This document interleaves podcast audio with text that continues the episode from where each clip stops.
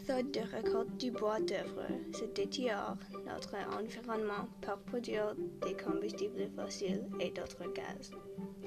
Ces actions, c'est dégrader la qualité d'air et la santé de notre environnement. Le Canada a une des plus grandes industries de foresterie dans le monde.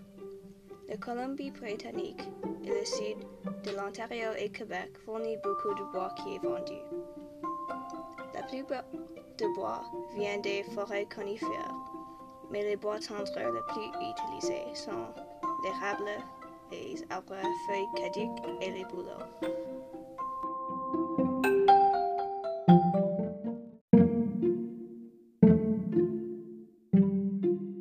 Les États-Unis et le Canada ont une relation différente qu'avant dans l'industrie du bois d'œuvre.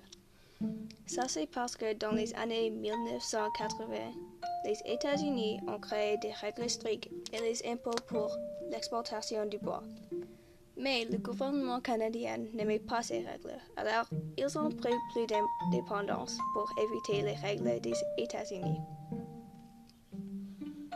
Les plus grands consommateurs ou clients de bois d'œuvre du Canada sont les pays plus grands, comme les États-Unis, la Chine Le bois exporté est utilisé pour construire les maisons pour la plupart du temps. Mais ces pays utilisent et construisent les maisons différentes, alors la quantité de bois est différente. Par exemple, si la Chine et les États-Unis veulent construire des maisons, la Chine va utiliser moins de bois que les États-Unis parce qu'ils ont des méthodes différentes. Ça c'est intéressant parce que on sait la Chine est plus peuplée, mais ils encore consomment moins. Quand même, la consommation du bois a augmenté de façon drastique depuis 1990, mais seulement 255 605 personnes travaillent dans l'industrie forestière.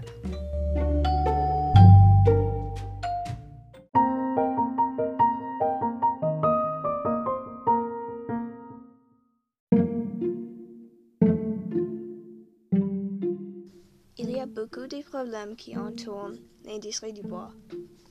Un des problèmes sont les opinions de la coupe blanc. Comme on a étudié, on déjà sait que le coupe blanc est un mode de récolte qui couvre une grande superficie. Ceci utilise des machines qui produisent beaucoup de gaz. Et pour la plupart du temps, ces arbres ne sont pas replantés.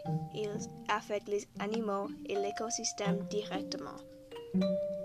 William Lahey, le président de l'Université de King's College, dit que le coupe blanc peut être acceptable de faire dans les zones d'arbres de la même âge.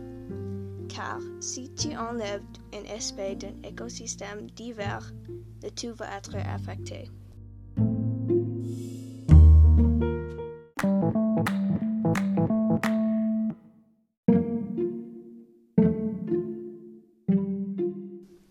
J'ai dit en avant, les pays différents consomment les différentes quantités de bois.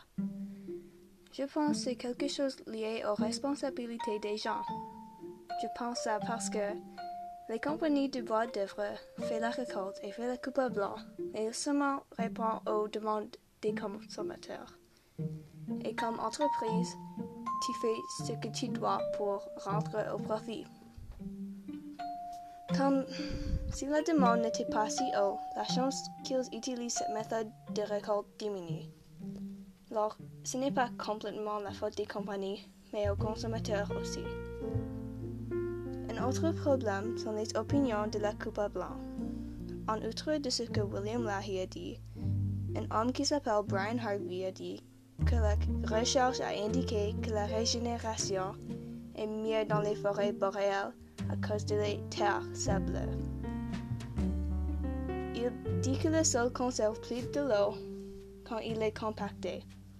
Mais encore, ça s'applique aux terres spécifiques, alors réduire la coupe blanc est encore une meilleure option.